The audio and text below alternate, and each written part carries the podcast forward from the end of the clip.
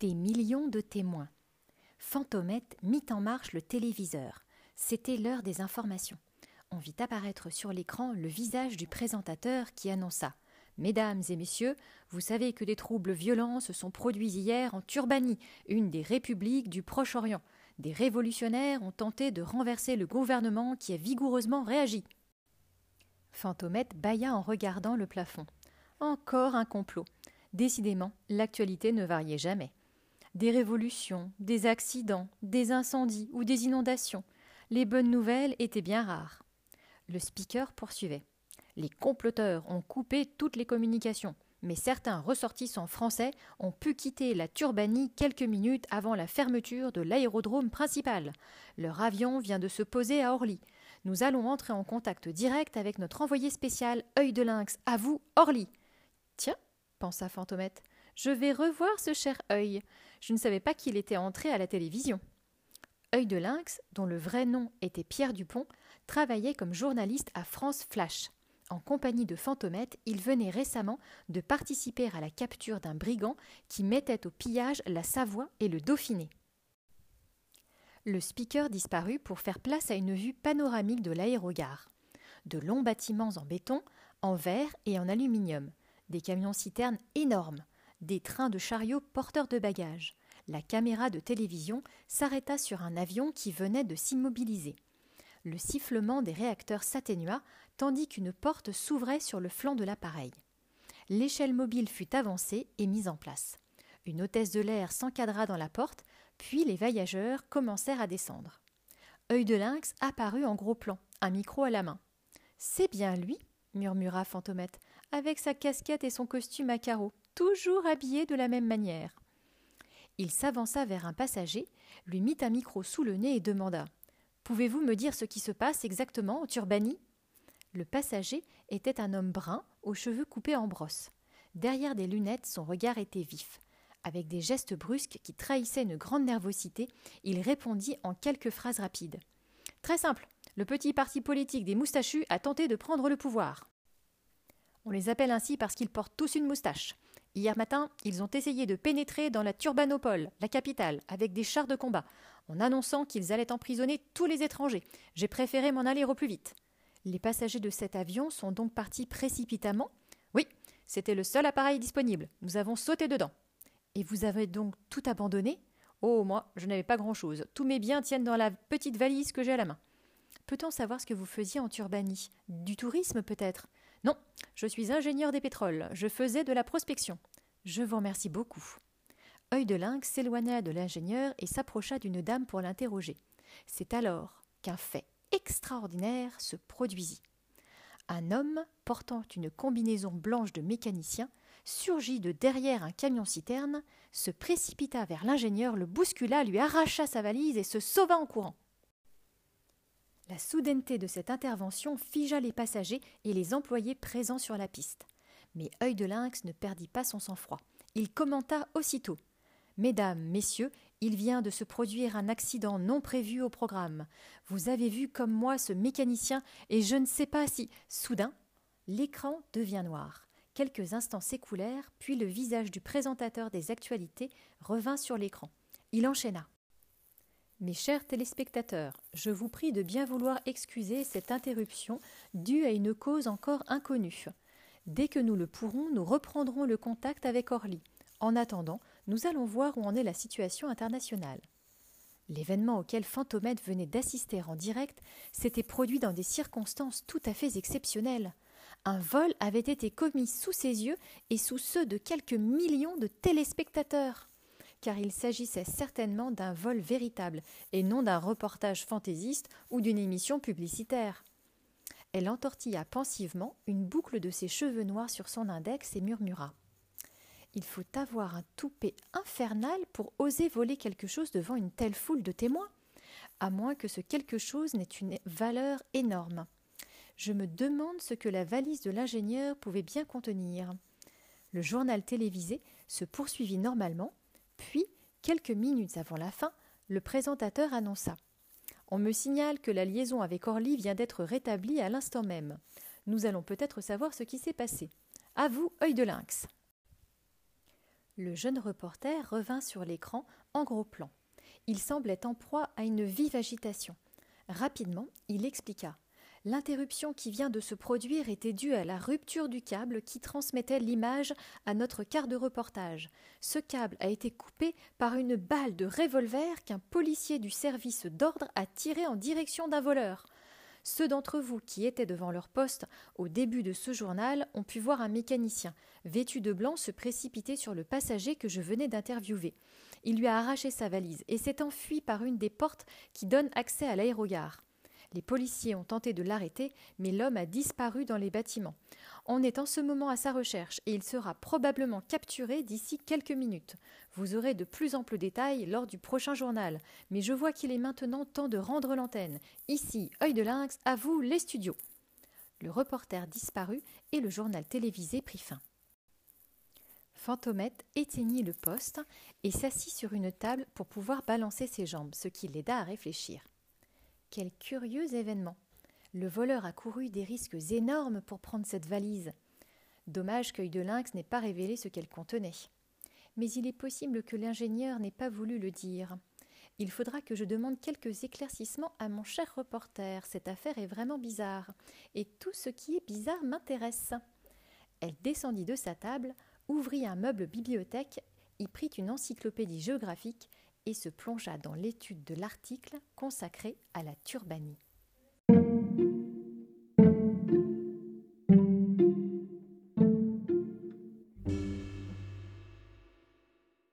Allô? Oui?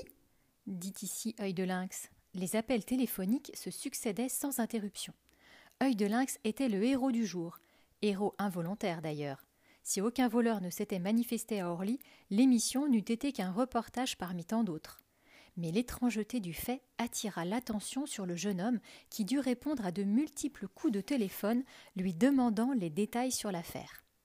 Les magazines, les journaux de province espéraient obtenir des informations inédites, des tuyaux pour remplir leurs colonnes.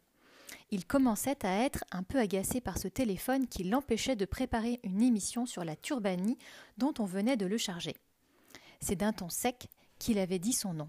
Il se radoucit aussitôt en reconnaissant la voix juvénile qui l'appelait. Fantomette. C'est bien vous, n'est-ce pas? Mais oui, c'est moi. Nous ne nous sommes pas revus depuis que nous chassions le brigand dans les Alpes, n'est-ce pas? Oui, en effet. Je suis très heureux d'avoir de vos nouvelles. Vous faites toujours des enquêtes? Toujours, mon cher œil, et j'en vois une belle en perspective. Ah, vous êtes au courant de l'affaire d'Orly? Oui, j'ai vu votre reportage. Et ça vous intéresse Bien sûr. Parfait. Parfait. Où peut-on vous voir Au square Caquet rabattu. J'y serai dans une demi-heure. D'accord, moi aussi. Il raccrocha, sortit sa pipe, la bourra et l'alluma avec un sourire. Ainsi donc, Fantomette elle aussi s'intéressait au vol.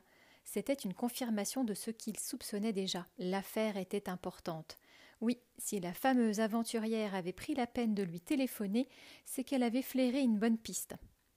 Il enfila prestement son veston, accrocha d'un coup sec sa casquette à carreaux sur son crâne, dégringola les escaliers et sortit en coup de vent de l'immeuble de la télévision. Une antique deux chevaux cabossée l'attendait.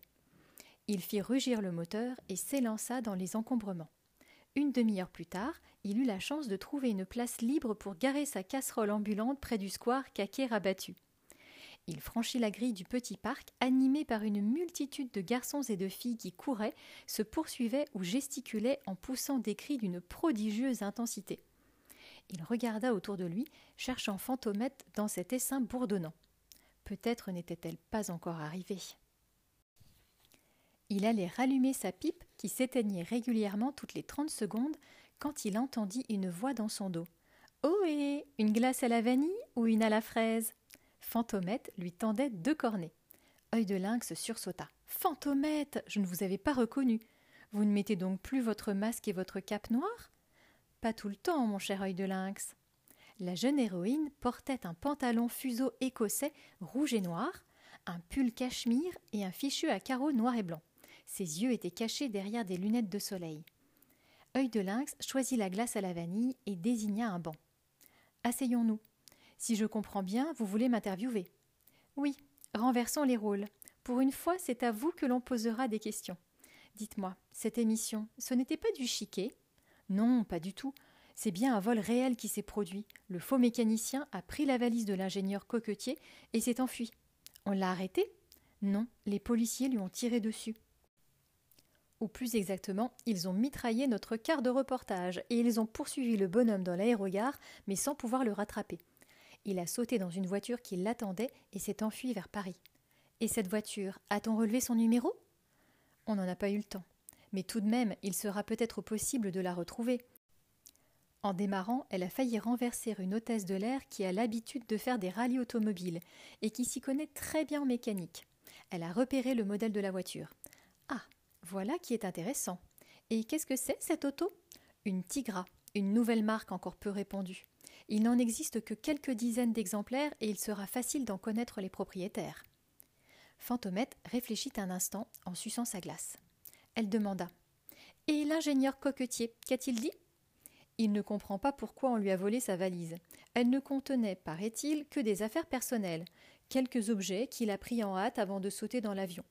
Le commissaire bourru est en train de l'interroger. Fantomette continuait de déguster sa glace d'un air pensif. Les cris et les mouvements qui agitaient l'air autour du banc ne semblaient pas troubler sa méditation. Elle reprit. Et vous, vous avez bien une opinion sur cette affaire. Vous étiez au premier rang pour voir ce qui s'est passé. Oui, j'ai suivi les événements de près, mais cela ne m'avance à rien. J'ai interrogé d'autres passagers de l'avion, mais ils ne connaissaient pas le voleur. Ils ont d'ailleurs bien d'autres soucis en tête. Ils viennent de quitter un pays en pleine révolution pour se réfugier ici, et leur premier soin est de trouver un logement. Oui, je comprends. Donc personne n'a aucune idée sur le mobile de ce vol. Non, personne. Mais vous? Fantomette eut un petit rire. Moi? Oh, je vois trois ou quatre explications. Allons donc. Mais si? Tenez, mon cher, supposez par exemple. Elle termina le restant de sa glace à la fraise, croqua un petit bout de cornet et dit L'ingénieur cocotier a prétendu qu'il n'y avait rien d'important dans sa valise, mais cela pourrait être faux. Imaginons qu'elle ait contenu, disons, de l'or, de l'opium ou quelques produits de ce genre qui auraient pu être saisis par la douane. Bien, imaginons. Alors, l'ingénieur a un complice déguisé en mécanicien qui est de plus un champion de course à pied. Ce champion prend le risque de franchir le barrage des douaniers et des policiers. S'il réussit, et c'est ce qui est arrivé, l'ingénieur peut toujours nier avoir transporté le moindre objet de valeur. Évidemment, mais c'eût été bien risqué. Il y a une autre explication. La valise ne contenait rien et le voleur s'est trompé de victime. Il devait prendre la valise d'un autre passager. Le journaliste hocha la tête. Tout cela me paraît bien nébuleux. Pour savoir à quoi s'en tenir, il faudrait retrouver le voleur ou la valise. Pour l'instant, le seul indice est cette tigra. Le commissaire Bourru a dit que nous n'avions pas à nous en occuper et qu'il se chargerait lui-même de la retrouver. Il n'a d'ailleurs pas l'air très commode, ce commissaire. En tout cas, il faut attendre. Attendre? Ah, mon cher œil, je n'aime pas beaucoup ça. Et je n'ai pas de temps à perdre, moi. Je préférerais interroger l'ingénieur coquetier. Vous croyez qu'il vous en dira plus qu'aux autres? Peut-être. Savez-vous où il se trouve en ce moment? Il a vaguement parlé de s'installer à l'hôtel d'Orient. Fantomette croqua le bout pointu du cornet. Allons-y. Les deux enquêteurs sortirent du square, montèrent dans la pétaradante voiture et suivirent le flot de la circulation. Fantomette sortit d'un sac de plage son costume d'aventurière et le revêtit. Dix minutes plus tard, ils s'arrêtèrent devant l'hôtel d'Orient.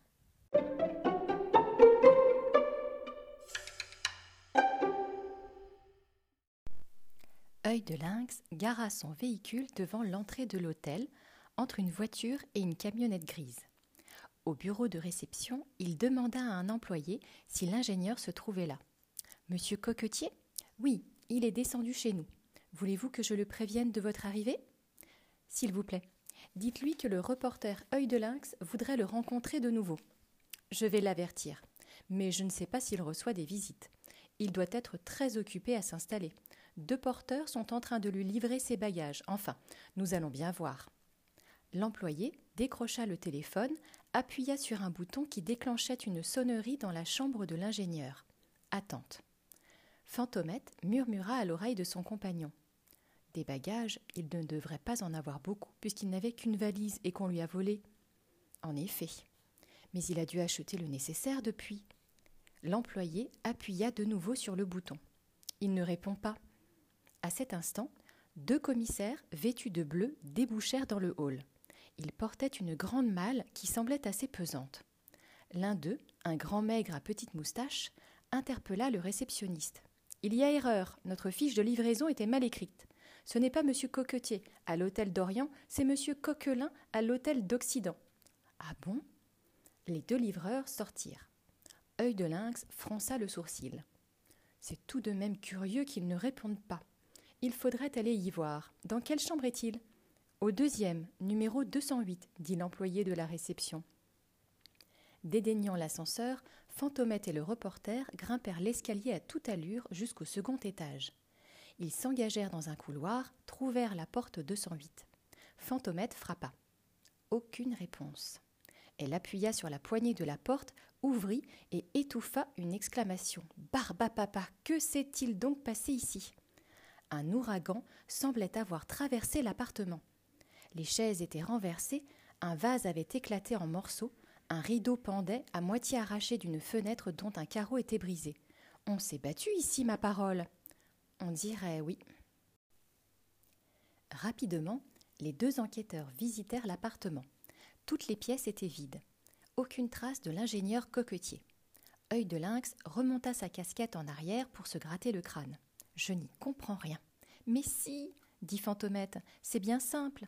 L'ingénieur vient d'être enlevé. Il s'est débattu, d'où ce désordre. Enlevé? Mais par qui? Par les deux commissaires que nous avons croisés dans le hall. Ils l'ont fourré dans la malle. Redescendons vite. Ils descendirent l'escalier à toute allure, demandèrent au réceptionniste Les deux livreurs sont partis? Oui, dans leur camionnette, mais ils sortirent en courant, remontèrent dans la deux chevaux et démarrèrent à toute allure. Œil de lynx fit la grimace. Avec ma boîte de conserve, nous n'avons aucune chance de les rattraper. Ils ont déjà trois ou quatre minutes d'avance. Essayons tout de même. La circulation, extrêmement dense, ne permettait pas les dépassements. Les voitures avançaient à la queue leu comme les wagons d'un train. Au bout d'une dizaine de minutes, il fut évident que la camionnette ne pouvait pas être rattrapée. Fantomette se résigna à abandonner la poursuite. Inutile d'insister. Allons plutôt téléphoner au commissaire Bourru pour lui demander où il en est de son enquête. Tenez, il y a une cabine ici et une place libre pour vous arrêter. Ils stoppèrent, entrèrent dans la cabine. Œil de lynx prit son calepin pour chercher le numéro. Fantomette l'interrompit. Robinet 58 96. Comment? Vous savez son numéro par cœur? Des numéros de téléphone, j'en connais au moins une centaine. Au bout du fil, le commissaire aboya. Quoi? Qu'est-ce que c'est? Le journaliste œil de lynx. Ah Encore vous. Je suis tout le temps dérangé par des journalistes et des reporters. Désolé, mais je n'ai pas le temps de vous écouter. Et il raccrocha. œil de lynx fit la grimace. Il m'a l'air d'être un peu énervé en ce moment. Attendez, je vais l'appeler, moi. Elle composa le numéro, attendit. Quand la communication fut de nouveau établie, elle dit d'une voix suave Allô, cher commissaire, je suis une de vos admiratrices et je souhaiterais que vous me donniez un tout petit renseignement. Allô, cher commissaire, je suis une de vos admiratrices et je souhaiterais que vous me donniez un tout petit renseignement. À l'autre bout du fil, le commissaire bourru se radoucit. Il demanda avec complaisance Oh, un petit renseignement Avec plaisir. À qui ai-je l'honneur de parler? À Fantomette. Il sursauta et faillit lâcher l'écouteur. Fantomette Allons donc, c'est une plaisanterie. Cher monsieur, Fantomette ne plaisante jamais quand elle travaille. Cela dit, je vous signale que l'ingénieur coquetier vient d'être enlevé à l'hôtel d'Orient. Je ne vous oblige pas à me croire, mais il vous suffira de passer un coup de fil à l'hôtel pour avoir la confirmation de ce que je vous dis.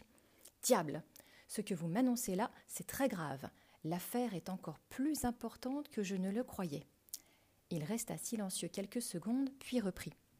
Quel était donc le renseignement que vous vouliez me demander? Je voulais savoir si l'on avait retrouvé le propriétaire de la Tigra. Oui, la voiture était vert foncé. Et il n'y a dans notre pays qu'une seule Tigra de cette couleur. Elle appartient à une ambassade. Ah Et de quel pays? La Turbanie. L'ambassade de Turbanie.